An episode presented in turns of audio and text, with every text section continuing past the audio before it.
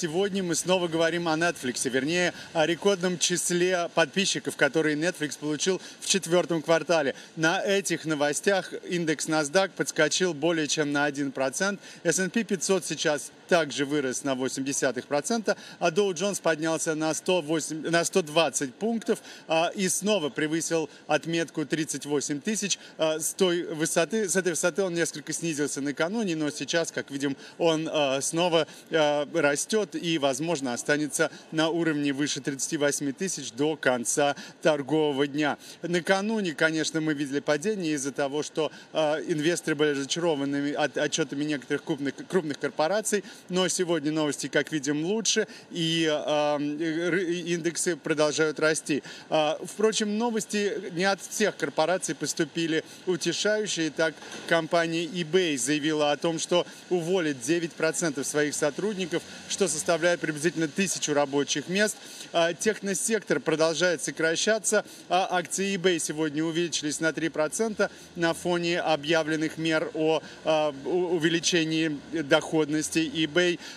Руководство eBay заявило, что сократит количество контрактов и с альтернативной рабочей силой, не только с теми людьми, которые работают в штате, и это произойдет уже в ближайшие месяцы. Сокращение необходимо, как утверждает руководство eBay, чтобы так как, так как общая численность персонала и расходы eBay опережают рост бизнеса. Э, во многих компаниях высоких технологий в Соединенных Штатах сейчас идут сокращения работы, рабочей силы, так как компании беспокоятся э, с малым спросом со стороны потребителей и ростом своих бизнес-расходов.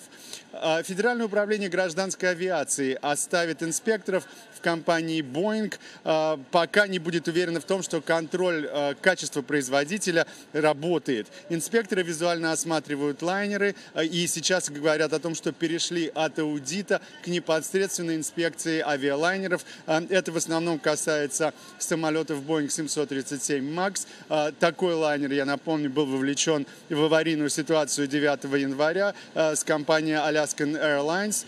А, у Боинга проблемы продолжаются. А, сегодня поступили сведения об аварийном состоянии Боинга авиакомпании Дельта, у которого а, сломалось переднее шасси при взлете.